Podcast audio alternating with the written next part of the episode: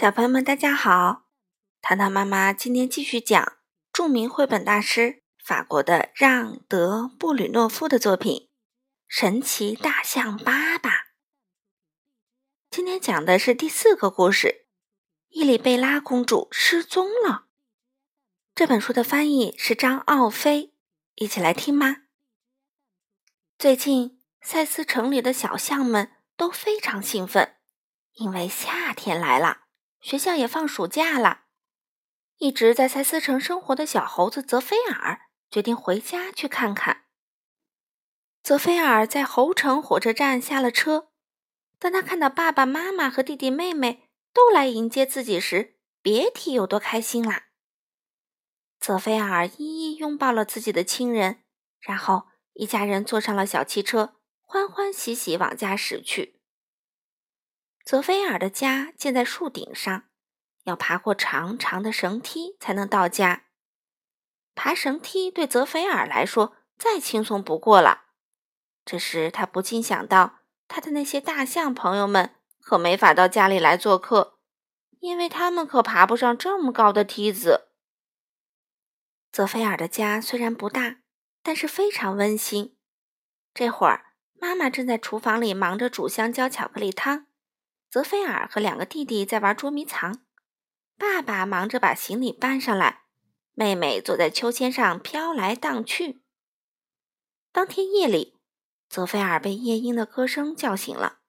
“你好啊，老朋友！”夜莺轻声地说道。“火车站那儿有你的一件包裹，看起来很重，上面写着‘爸爸寄’。”第二天一早，泽菲尔就匆匆赶到火车站。等待他的是一个大大的惊喜，一艘漂亮的小船。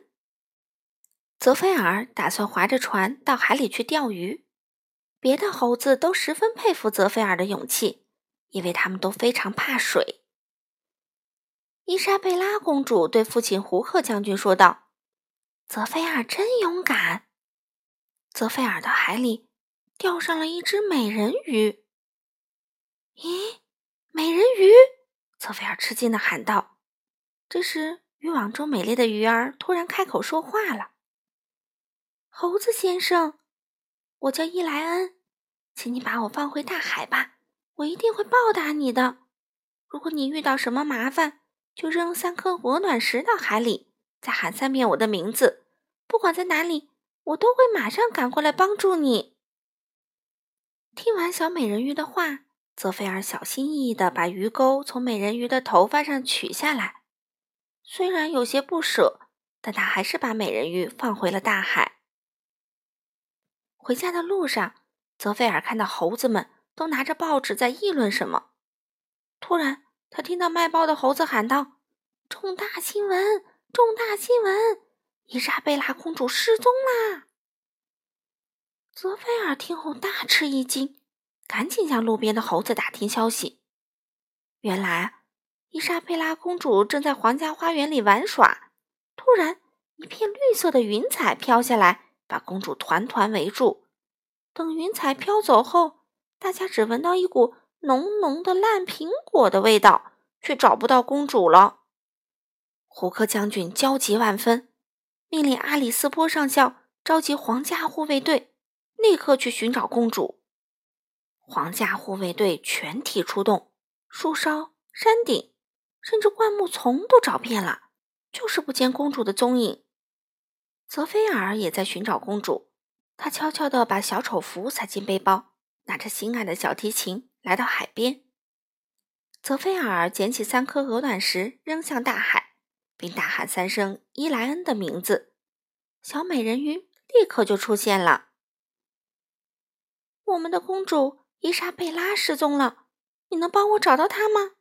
泽菲尔焦急地说。“这件事有些困难。”伊莱恩说，“不过我的姑妈克里斯汀见多识广，她或许有办法。”不久，他俩就坐着贝壳船来到了克里斯汀姑妈住的山洞。泽菲尔把公主失踪的经过详细说了一遍。克里斯汀姑妈听完后说道。那个闻起来像烂苹果的家伙是怪兽波罗摩西。一定是他抓走了公主。他性格古怪易怒，最喜欢把别人变成石头。你要想救出公主，必须设法把她逗笑了。好了，带上这个魔法口袋，赶紧去吧。泽菲尔来到波罗摩西居住的小岛，将魔法口袋套在自己身上。你猜发生了什么？魔法口袋居然把它变成了一块石头。泽菲尔小心翼翼地往山顶走去，思考着解救公主的办法。一到山顶，泽菲尔就看到了伊莎贝拉公主，她正难过的擦着眼泪。怪兽波罗摩西就在她身后。泽菲尔走上前说道。尊敬的波罗梅西大王，小猴子向您致敬，请允许我讲个有趣的故事，让您开心一下。泽菲尔给怪兽们讲了很多好玩的故事，他每讲完一个，波罗梅西就会大喊道：“真有趣儿，再讲一个！”不知讲了多少个故事，泽菲尔发现怪兽们有些听腻了，他灵机一动，穿上小丑服，说道。注意啦！小丑泽菲尔来了，一个神奇的节目即将上演——追逐魔法帽。说完，泽菲尔翻起了跟斗，玩起了倒立。白色的小丑帽在空中、地上、头上、手上、尾巴上来回飞舞，逗得波罗摩西笑开了花。接着，他又拿起小提琴，开始演奏华尔兹舞曲。怪兽们。随着音乐蹦蹦跳跳、摇摇摆摆，都兴奋极了。终于，所有的怪兽都累坏了，一头倒在地上呼呼大睡，有的还打起了呼噜。泽菲尔赶快脱掉小丑服，拉起伊莎贝拉朝海边奔去。终于脱险啦！泽菲尔和公主向克里斯汀姑妈表达了谢意后，赶紧踏上了归程。鸟儿们早就把这个好消息告诉了侯城的居民，大家都赶来迎接泽菲尔和公主。胡克将军还在皇家护卫队面前称赞了泽菲尔：“勇敢的年轻人，作为侯城的总督，我以你为傲。”欢迎庆典结束后，泽菲尔回到家中，一家人又高高兴兴地跳起了舞，弟弟妹妹还开心地喊道。哥哥真勇敢，哥哥真棒。暑假生活结束后，泽菲尔又回到了大象王国。从那以后，只要泽菲尔返回侯城，准会找伊莱恩和他的姐妹们玩耍。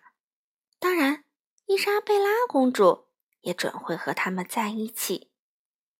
好了，小朋友们，今天的故事就讲到这里啦，我们下次再见吧。